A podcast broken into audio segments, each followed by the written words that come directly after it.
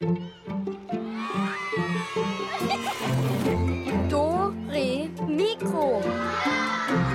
Klassiken für Kinder. Ein Podcast von BR Klassik.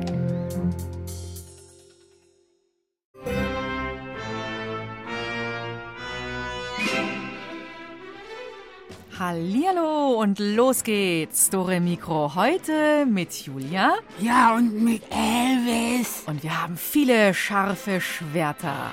Das schärfste wird übrigens das Schwert sein, an dem ich gerade bastle. Aha, hat es auch einen Namen, so wie so alle berühmten Schwerter? Ja, hat es, aber ich sag ihn nicht. Meh. Äh,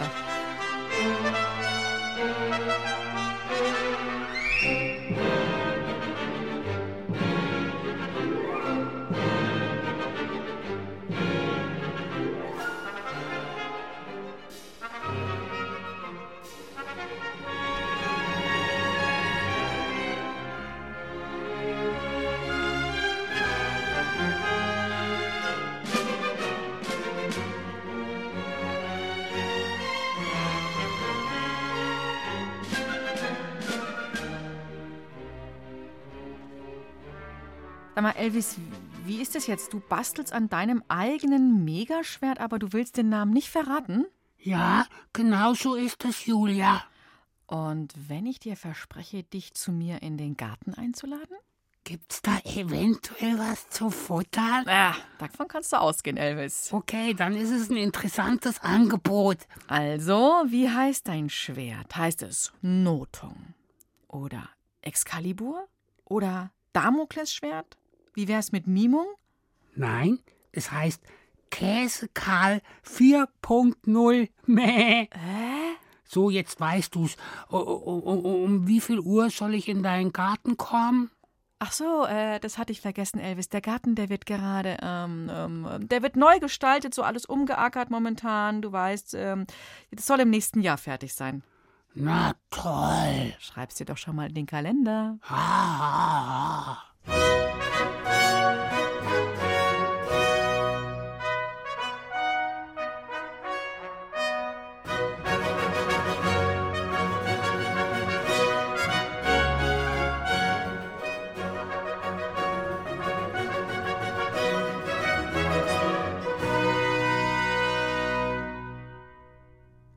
Lieber Elvis, wie steht's jetzt mit deinem Käseschwert? Äh, Liebe Julia, es geht voran. Ich habe mir eine alte Klopapierrolle besorgt. O- o- Und äh, ja, das wird nämlich jetzt der Griff. Aha, und die Klinge? Äh, Die habe ich schon angefangen zu schnitzen. Elvis, hey, du hast eines der Tischbeine abgesägt. Ach ja, jetzt wo du sagst, stimmt. Aber der Tisch steht noch. Ja, mit drei Beinen, super. Äh, Weißt du, Julia, ich kann da gar nicht so viel dafür. Das ist einfach so passiert, fast von ganz alleine. Ich habe nur die Säge ein bisschen gehalten. Große Schwerter, also so richtig berühmte Schwerter, kommen nämlich zu ihren Besitzern. Das war bei diesem Dings, bei diesem Schwert Excalibur auch so. Wer die Sage von König Artus kennt, der kennt auch das legendäre Schwert Excalibur. Es ist eines der berühmtesten Schwerter überhaupt und mit ihm gilt man als unbesiegbar. Oh, Ja, und wie kam Artus jetzt zu diesem Schwert? Aus dem Stein gezogen hat er es jedenfalls nicht. Katharina Neuschäfer hat es für euch aufgeschrieben und René Dumont erzählt euch, wie es war damals in Britannien. Die Legende von Excalibur.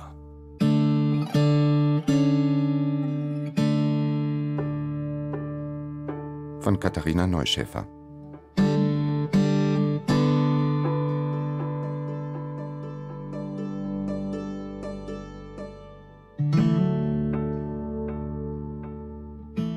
Normalerweise sucht sich jeder Ritter das Schwert aus, das genau zu ihm passt.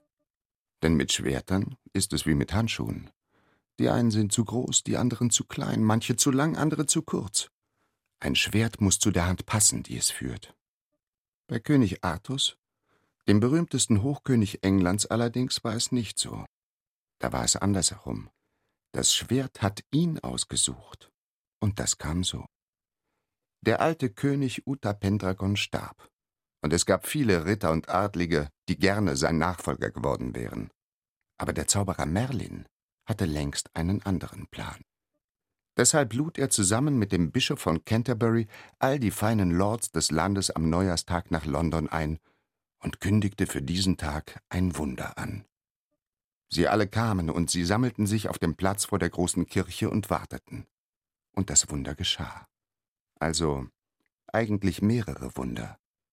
Zunächst nämlich zauberte Merlin einen gigantischen Felsbrocken in die Mitte des Marktplatzes und in dem Felsblock steckte ein goldenes Schwert. Die Klinge war so weit hineingetrieben, dass nur noch der Griff herausragte. Wer dieses Schwert aus dem Stein ziehen kann, der ist der neue und rechtmäßige König von England, sagte der Alte. Und dann begann das große Ziehen. Natürlich wollte jeder der Ritter das Schwert herausziehen, aber keinem einzigen von ihnen wollte es gelingen. Schließlich versuchte es ein Junge. Dieser Junge hieß Artus, und mit ihm geschah das zweite Wunder. Mit klopfendem Herzen packte Artus den Griff. Er schloss die Augen und zog, und die Klinge glitt aus dem harten Fels wie aus einem Fass Butter.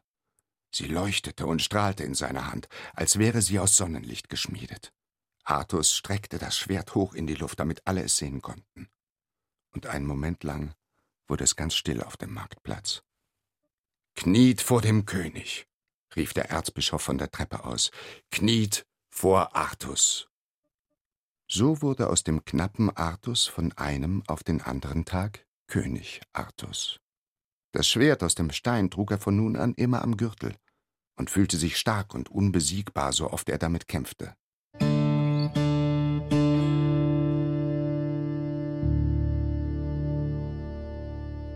In diesem Punkt allerdings sollte sich Artus täuschen, denn eines Tages zerbrach die Klinge seines Zauberschwertes. Natürlich hätte er sich einfach eine neue machen lassen können, aber er war ja kein gewöhnlicher König, und so konnte er auch keine gewöhnliche Waffe tragen. Der Zauberer Merlin wusste Rat. Er führte Artus eines Abends zu einem geheimnisvollen stillen See. Der Himmel glühte noch abendrot, aber die Hügel am Rand des Wassers waren schon schwarz. Merlin ging voran. Artus hinterher. Und bald standen sie beide bis zu den Knien im kalten Wasser des Sees. Der Zauberer hob beide Arme und rief Nimue, Herrin vom See, hier steht Artus, der Hochkönig von England, und er bittet deine Gabe.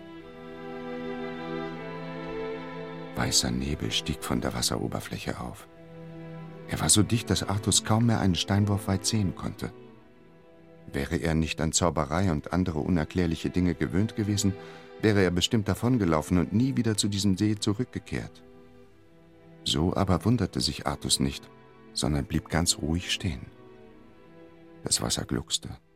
Am Himmel gingen die ersten Sterne auf. Und dann erkannte Artus im Nebel vor ihnen ein Boot. Und in dem Boot stand eine Gestalt, ganz still und sehr aufrecht während das Boot von ganz alleine über das Wasser glitt. Direkt neben Artus und Merlin hielt es an. Jetzt sah Artus, dass die schwarze Gestalt eine Frau war. Sie war von Kopf bis Fuß in einen schwarzen Schleier gehüllt, so dass er ihr Gesicht nicht erkennen konnte. Aber ihre Stimme war wunderschön.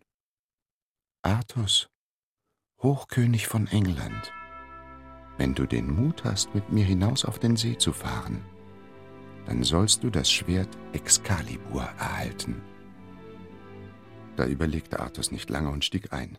Erstens wollte er nicht als Feigling dastehen und zweitens hatte er kein Schwert mehr. Lautlos schwebte das Boot zurück in den Nebel. Doch kaum tauchten sie in den weißen Dunst ein, teilte er sich vor ihnen wie ein Vorhang. Dahinter lag der See klar und rein und vom Mond beschienen. Weit entfernt in der Mitte des Sees konnte Artus eine Insel ausmachen. Und mit einem Mal wünschte er sich dringend dorthin zu fahren, so wie man sich nach Orten sehnt, an denen man vor langer Zeit etwas Schönes erlebt hat, an das man sich aber nicht einmal mehr erinnern kann. Nur das gute Gefühl, das ist noch da.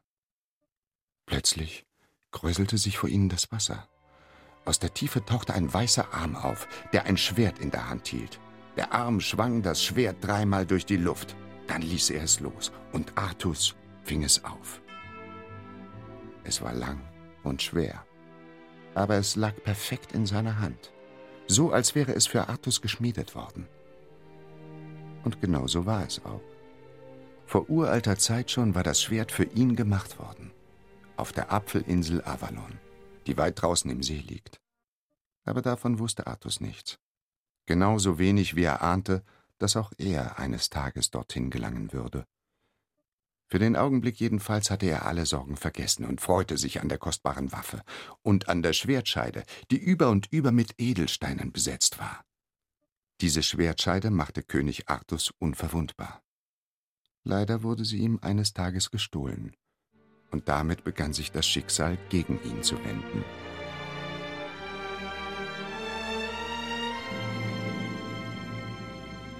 Jeder König hat Feinde. Und Artus hatte einen Feind, der ihn mehr hasste als alle anderen. Sein eigener Sohn Mordred. Mordred ließ nichts unversucht, um Artus vom Thron zu stoßen und selbst Hochkönig von England zu werden. Schließlich sammelte er sogar ein Heer um sich und zog gegen seinen eigenen Vater Artus in die Schlacht. Es war ein furchtbarer Kampf, und viele tapfere Ritter verloren ihr Leben auf dem Feld von Camlen. Und schließlich trafen auch Vater und Sohn aufeinander. Sie zogen ihre Waffen und begannen den Kampf, auf den beide so lange gewartet hatten. Sie verletzten einander so schwer, dass Mordred starb, Artus aber schwer verletzt liegen blieb. Mein König. Sir Bedivere kniete neben Artus, als dieser wieder zu sich kam. Artus lag im Sand am Ufer des großen Sees, die Wellen spülten leise über den Strand und das Schilf rauschte. Bedivere, geh und wirf mein Schwert Excalibur in den See, dann komm zurück und erzähl mir, was du gesehen hast, sagte Artus und schloss die Augen. Sir Bedivere löste Excalibur aus Artus Gürtel und ging zum Ufer des Sees. Kaum aber stand er im Wasser zwischen den Schilfrohren und wollte Excalibur gerade von sich schleudern, da zögerte er, die wunderbare Waffe einfach so ins Wasser zu werfen. Sir Bedivere wartete wieder an Land und versteckte Excalibur unter einem großen Stein. Dann ging er zurück zu Artus und kniete sich wieder neben ihn. Was hast du gesehen? flüsterte Artus. Nichts, sagte Sir Bedivere. Das Schwert ist einfach untergegangen. Du hast es nicht hineingeworfen. Geh noch einmal und tue es, bitte. Sir Bedivere schämte sich für seine Lüge.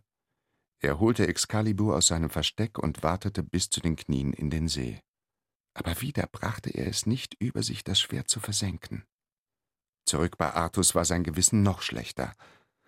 Was hast du gesehen? flüsterte Artus.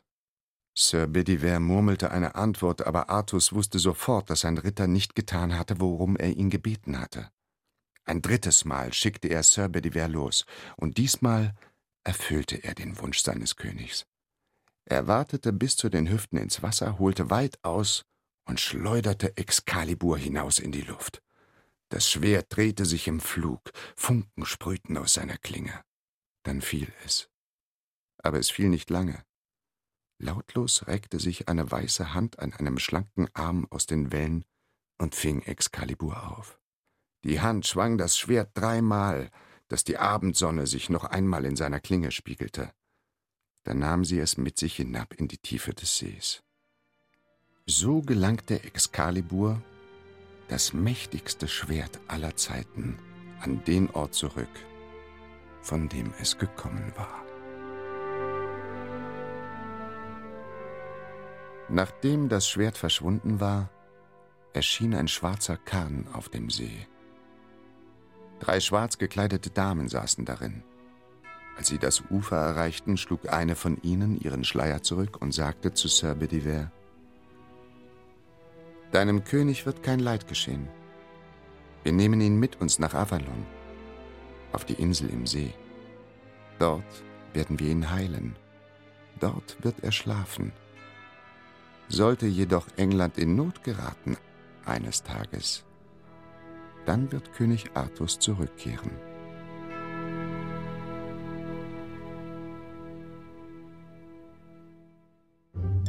Dore Mikro. Ey, tolles Ding, dieses Excalibur, aber hätte gegen meinen Käsekarl 4.0 keine Chance gehabt. Ich habe mich jetzt übrigens umentschieden und das Tischbein wieder dran geschraubt. Ach, Elvis, was hast du jetzt stattdessen genommen? Hier, so einen nassen Waschlappen. Das ist nämlich viel gemeiner als so eine blöde Holzklinge. Weil, schau, mein Gegner steht vor mir, ja, macht sich bereit zum großen Schwertkampf. Ich hol aus und klatsch ihm das Ding voll ins Gesicht. So. Äh, äh, geht's doch, du, du, ich bin voll nass jetzt, hey Mann. Genau, der Gegner ist am Platschnass. Jetzt heißt es für ihn erstmal schnell heim zu Mutti, einen heißen Tee trinken, Badewanne, Zähne putzen, Schlafanzug und ab ins Bett. So schalte ich jeden gegnerischen Ritter aus. Hm, ich weiß ja nicht. Nee, weiß ja nicht. Klar weißt du nicht, weil du halt einfach keine Ahnung hast von Kampfsport und Schwertkampf und so. Hm, da magst du vielleicht sogar recht haben, Elvis. Aber ihr wisst hoffentlich was, denn jetzt wird gerätselt und dazu öffnen wir sie unsere Rätselkiste. Also während ihr Elvis noch ein bisschen an seinem besonderen Waschlappenschwert herumbastelt, könnt ihr jetzt bei unseren Rätseln ein super Schwert- und Musiküberraschungspaket gewinnen.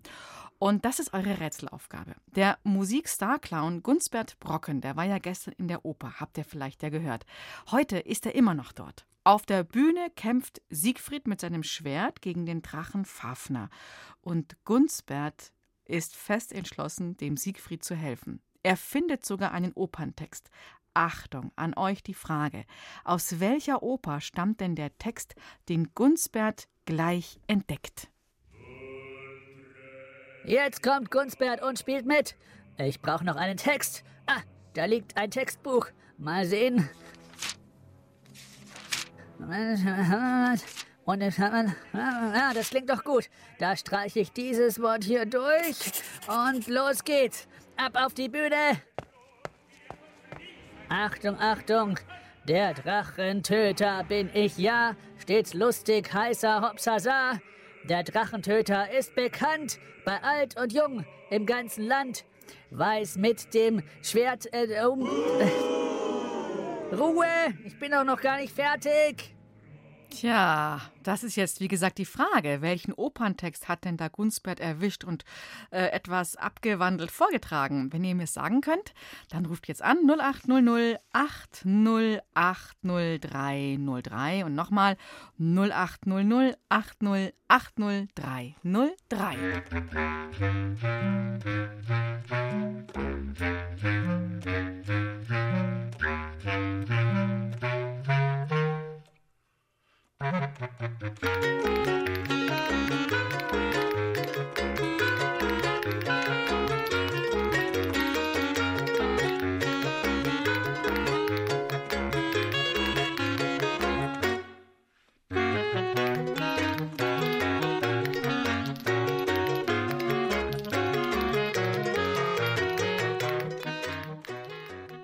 Hallo, hier ist Julia. Wer ist denn da in der Leitung? Hallo, hier ist der Theo. Äh, ich ich, Ja, ich ich höre dir zu. glaube, das war die Zauberflöte. Ja, genau. Und weißt du auch, welche Rolle, welche Figur aus der Zauberflöte, Theo? Papageno. Mhm, genau, der Vogelfänger. Super, ich gratuliere dir. Du bist jetzt der Erste, der unser Schwert- und Musiküberraschungspaket gewinnt. Wie ist es bei dir mit Schwertern? Kämpfst du noch oder hast du welche zu Hause, mit denen du so spielerisch mal gekämpft hast? Ja, schon. Ich habe so ein Ritterschwert und ein Ra- Samurai-Schwert. So. Echt, ein Samurai-Schwert? Ein echtes? Nee, halt aus Holz. Aus Holz, okay. Und das Ritterschwert? Das habe ich mit meinem Nachbar, Na Nachbarn mal gemacht. Mhm. Du hast es selbst gebaut, das Ritterschwert? Ja, Aus welchen Materialien? äh, aus, aus Holz, aber ich weiß nicht mehr welches. Okay. Du und, und das Samurai-Schwert im Vergleich zu deinem selbstgebauten Ritterschwert, wie sieht das aus? Kannst du es erzählen? Äh, das ist so ein bisschen spitz am, am Ende Mhm. und ein äh, bisschen gebogen Ja. und hat so, so eine. Vorne ist. Ganz vorne ist halt so eine Spitze, Ja. aber die ist vorne nicht scharf, sondern hinten. Ah, okay. Das heißt, man, man saust, man, das geht irgendwie von der Seite eher dann so zu dem Gegner, oder? Ja. Okay. Du, Theo, jetzt verstehe ich dich gar nicht mehr so gut. Ähm, hörst du mich noch? Ja. Okay, jetzt bist du ja da. Cool. Ja, du, dann werde ich mal Elvis vorschlagen. Vielleicht ist ja so ein Samurai-Schwert auch was für ihn zum selber bauen. Und jetzt noch dranbleiben, ja? Dann kommt das Überraschungspaket zu dir in den nächsten Tagen. Ja? Und danke fürs Lösen vom ersten Rätsel. Tschüss. Danke, tschüss. Ciao, Theo. Jo, jetzt ist Pause in der Oper, nur nicht für Gunsbert Brocken. Der wütet im Foyer herum, während sich die Zuschauer was zu essen und zu trinken holen. Achtung, hier kommt Gunsbert, der Ritter. Und ich habe Hunger. Äh, Was ist denn jetzt los? Ich sehe nichts. Der Topf ist mir über den Kopf gerutscht. Oh, wow, wow, wow, wow. Und ihr zählt jetzt mal genau mit, wie viele Teller und Gläser Gunsbert mit diesem Topf über dem Kopf zerbricht. Also, Teller klingt so. Und das Glas klingt so. Okay, habt es gemerkt? Und jetzt am besten zählt ihr mit beiden Händen. Also die eine Hand zählt zum Beispiel die Teller und die andere die Gläser. Und nachher sagt ihr mir, wie viel Teller und wie viel Gläser Gunsbert zerbrochen hat. Jetzt geht's los.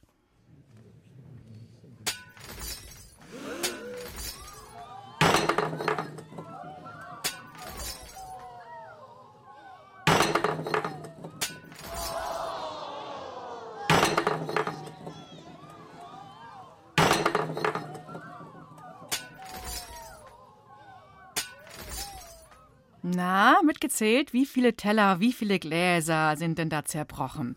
Ruft uns an 0800 80 80 303 und holt euch das Überraschungspaket.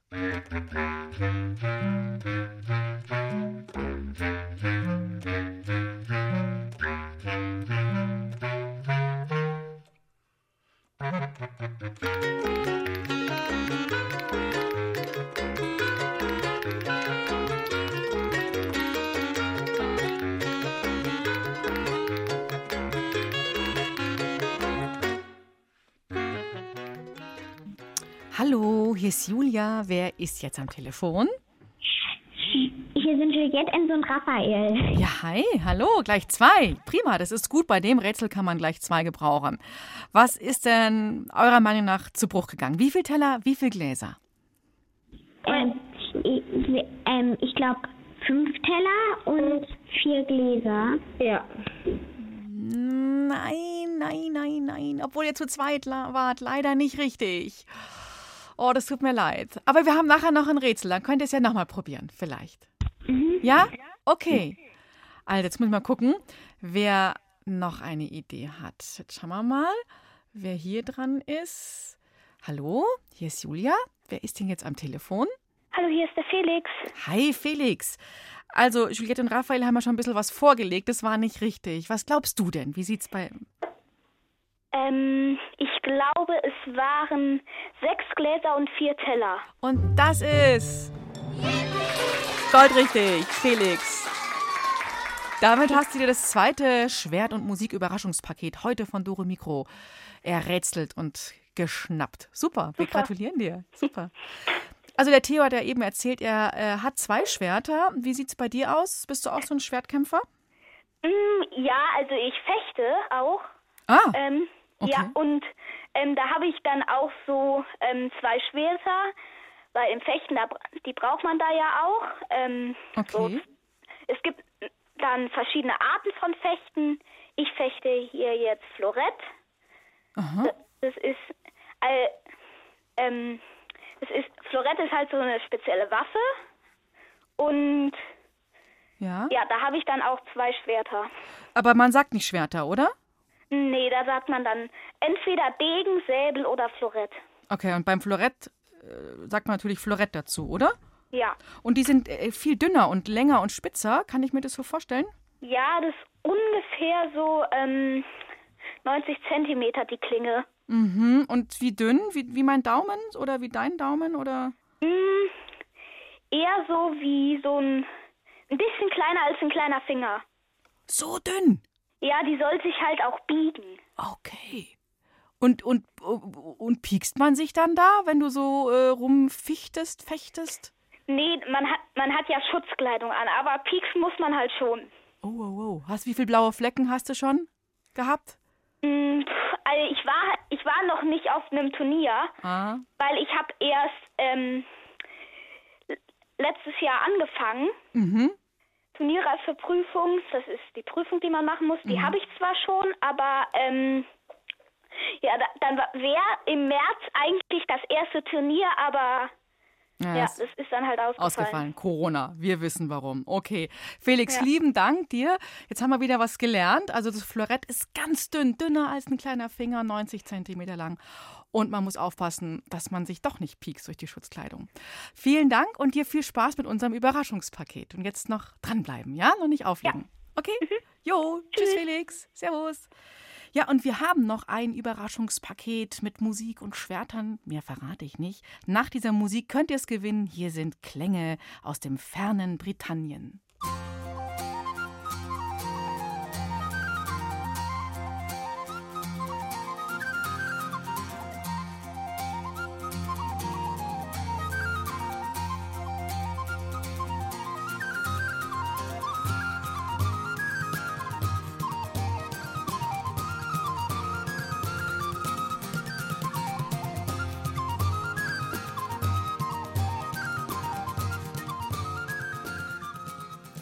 Würde sagen, genug ausgeruht. Jetzt gibt es noch eine kleine Rätselrunde mit Gunsbert Brocken, unser Musikstar-Clown. Und der hat ja das ganze Opernfoyer verwüstet.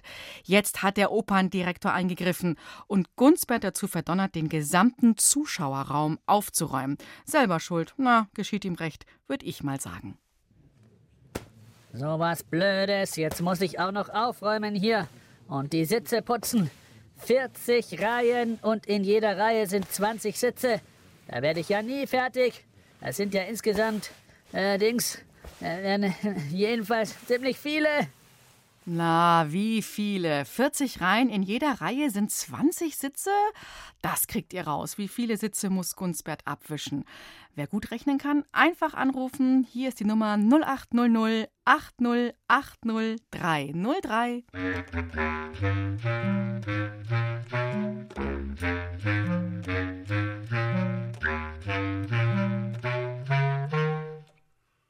Hallo,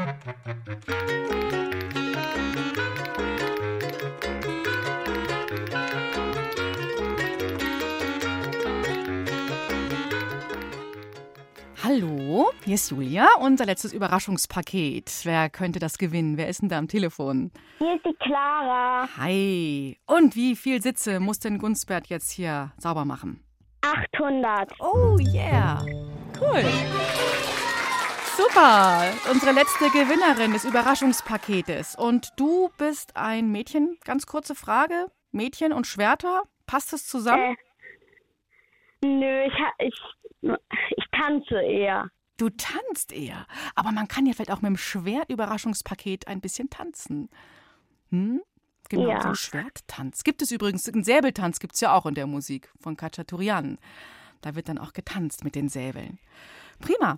Du, Clara, dann danke dir fürs Lösen des, letztes, des letzten Rätsels. Du bleibst noch dran und dann kommt das Überraschungspaket. Da ist nicht nur ein Schwert drin, das sage ich dir. Bald zu dir in den nächsten Tagen. Okay? Ja. Okay. Tschüss, mach's gut. Tschüss. Ciao. So, super, super. Alle Rätsel sind gelöst und für uns Rätselfüchse gibt es jetzt ein bisschen Rittermusik. Thank you.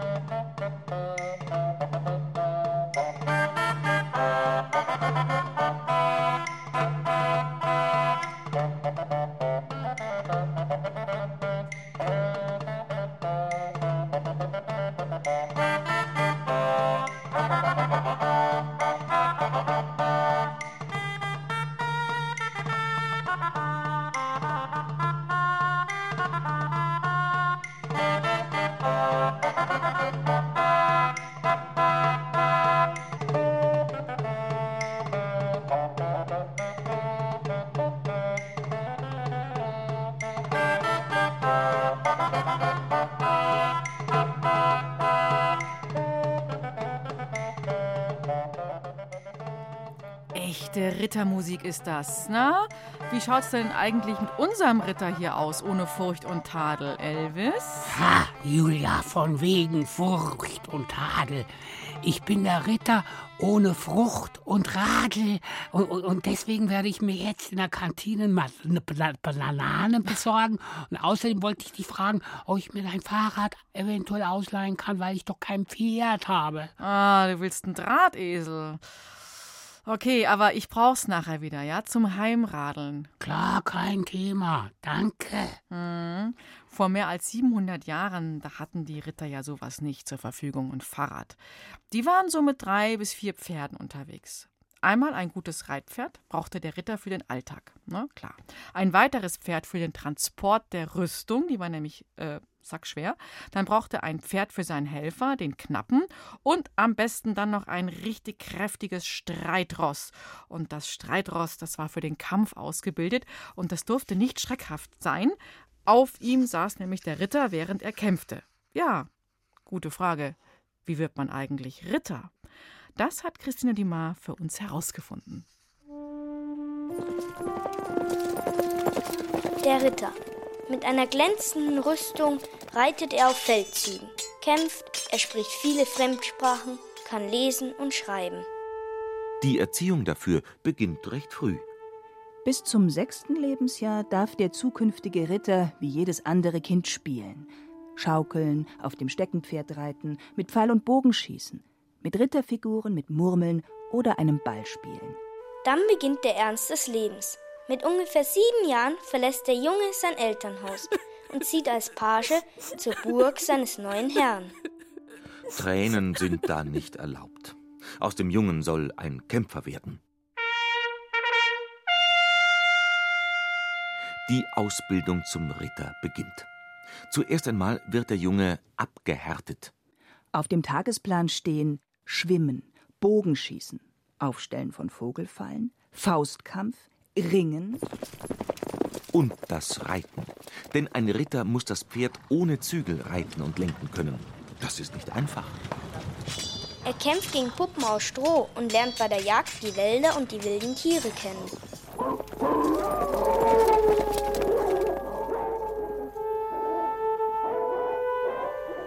Puh, viel gelernt. 14 Jahre ist er jetzt alt und darf sich ab sofort Knappe nennen. Jetzt bekommt er Lanze, Schild, Kurzschwert, einen Eisenhut und versilberte Sporen. Ein erfahrener Ritter ist nun sein Lehrer. Mit ihm zieht der Knappe in den Kampf. Wenn sein Herr einen Feind aus dem Sattel gehoben hat, dann muss der Knappe ihn gefangen nehmen und die wertvolle Rüstung des Feindes in Beschlag nehmen.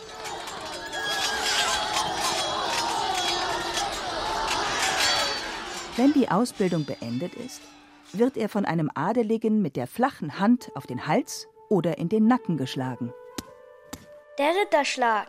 Jetzt ist er ein richtiger Ritter. Zur Ehre des allmächtigen Gottes mache ich dich zum Ritter und nehme dich mit Freuden in unserer Gesellschaft auf. Das muss gefeiert werden.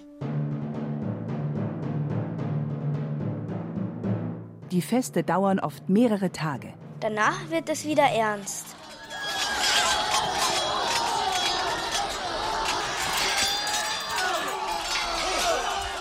So war das also damals, wie man zum Ritter geschlagen wurde.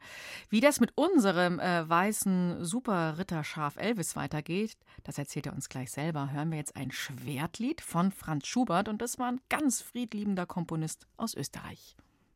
Du Schwert an meiner Linken, was soll dein heiteres Blinken? Schaust mich so freundlich an, hab meine Freude dran. Schaust mich so freundlich an, hab meine Freude dran.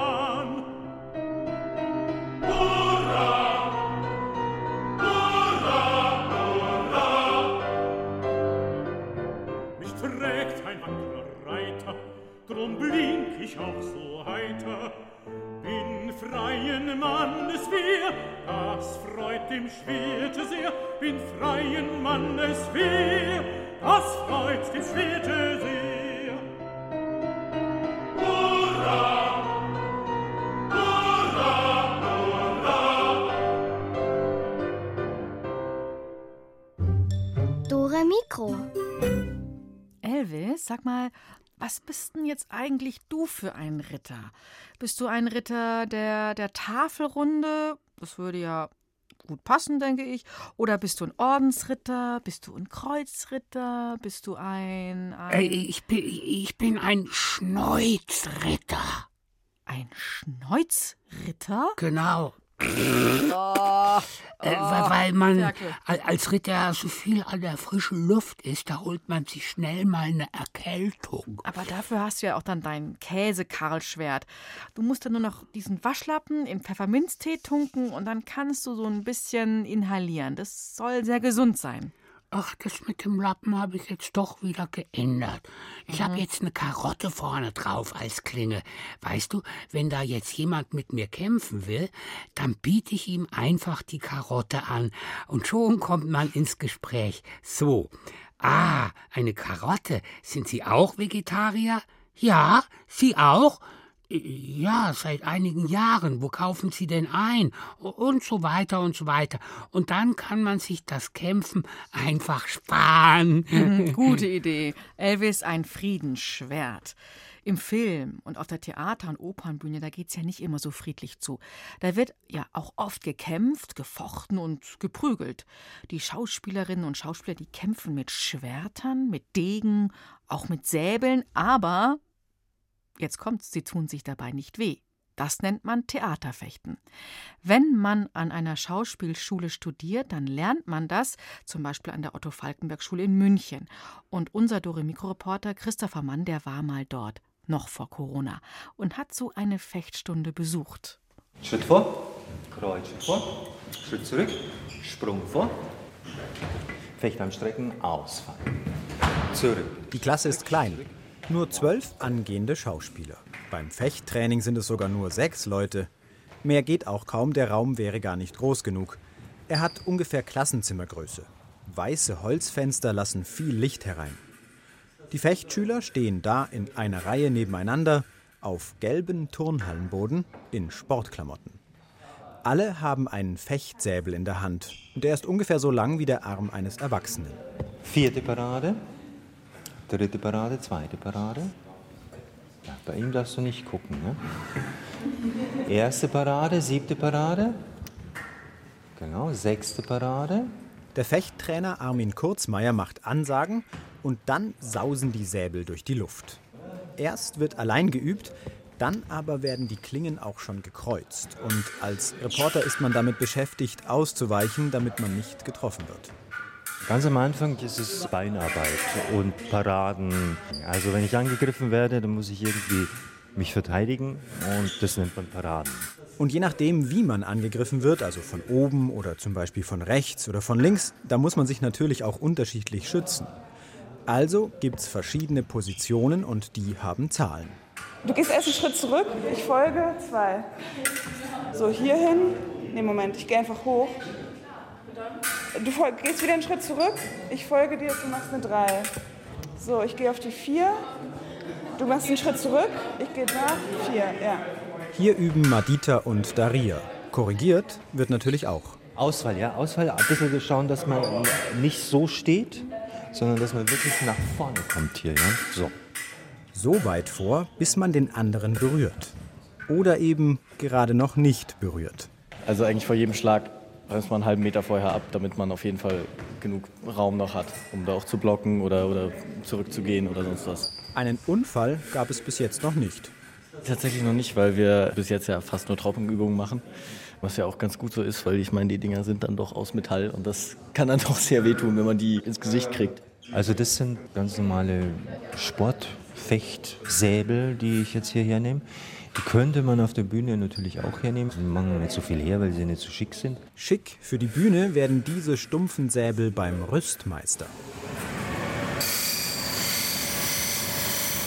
Der Rüstmeister ist für alle Waffen verantwortlich, die es am Theater oder in der Oper gibt. Er sorgt dafür, dass sie immer aufgeräumt sind, aber auch, dass sie total echt aussehen, nur auf keinen Fall funktionieren dürfen. In der Werkstatt vom Rüstmeister der Staatsoper in München sieht es beinahe aus wie in einer normalen Metallwerkstatt. Da stehen verschiedene Schleif-, Bohr- und Poliermaschinen. Auch gibt es kleinere Werkzeuge wie Hämmer oder Zangen. natürlich einen Vorrat auch an Materialien, an Flacheisen, Winkeleisen, Eisenrohr, die verschiedensten Bleche, Aluminium, Eisen und Messing, Kupfer. An der Wand hängen auch Schusswaffen, Maschinengewehre. Aber die funktionieren natürlich nicht. Und mich interessieren heute eh die Schwerter. Da gibt es ein ganz besonderes. Notung heißt es, aus dem Ring des Nibelungen von Richard Wagner. Notung, das, das Schwert, das haben wir, glaube ich, in fünffacher Ausführung. Notung muss natürlich so ein paar Sachen bestehen, sage ich jetzt mal. Es muss einmal an der richtigen Stelle zerbrechen. Es wird irgendwie wieder zusammengeschmiedet auf der Bühne. Es muss Kämpfe überstehen, wird zerbrochen rumgetragen. Also von dem her haben wir für jede Szene ein eigenes Schwert. Damit aber nicht nur das Schwert die Aufführungen übersteht, sondern auch die Kämpfer, geht's nochmal zurück in die Turnhalle der Falkenberg-Schule. Beim Theaterfechten geht es nicht wie beim Sportfechten ums Gewinnen, sondern ums Zusammenspiel. Am Anfang ist das gar nicht so einfach, findet Madita. Das Hirn auszuschalten ist, glaube ich, so die Herausforderung. Also und trotzdem konzentriert zu sein. Man muss sich einfach zwingen, die einzelnen Dinge nacheinander zu machen, aber man macht das irgendwie nicht aus dem Hirn raus, sondern aus dem raus, was der andere macht. Bis dieses selbstverständliche Reagieren klappt, braucht es Zeit. Und Übung. So mancher Haushaltsgegenstand wird dabei Daria schon mal zum Säbel umfunktioniert. Ich habe gestern Abend noch mit meiner kleinen Schwester, die gerade zu Besuch ist, mit dem Regenschirm gefochten. mit dem Regenschirm fechten, super Idee. Julia, ich fordere dich zum Kampf. Äh, äh, wo, wo, wo bist du denn jetzt? Also, Elvis, ich würde dir jetzt empfehlen, mit diesem zugeklappten Regenschirm, äh, mit zugeklappten Regenschirm zu kämpfen. Ja, ja, die liebe Julia weiß wieder mal alles besser. Nein, es ist Absicht, das ist gleichzeitig ein Schwert und ein Schutzschild. Meh.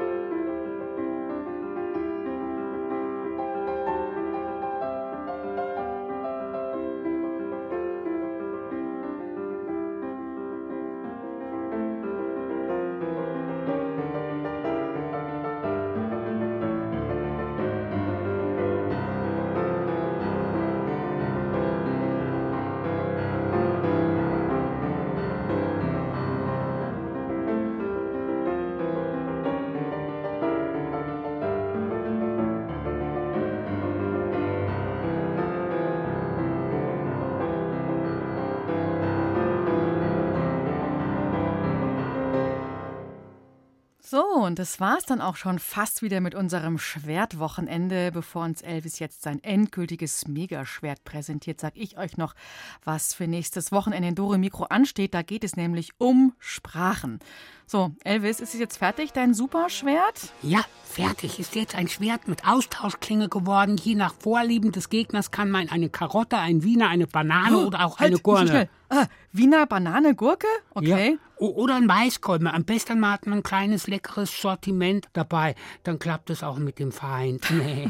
das beste Schwert ever, würde ich sagen. Okay, das war's wirklich für heute. Dann macht's gut, habt eine schöne Woche. Nächste Woche Samstag, Sonntag hier in BA Klassik. Immer um 5 nach 5 gibt's für euch Dore Mikro. Macht es gut, sagt eure Julia. Und Elvis, tschüssi.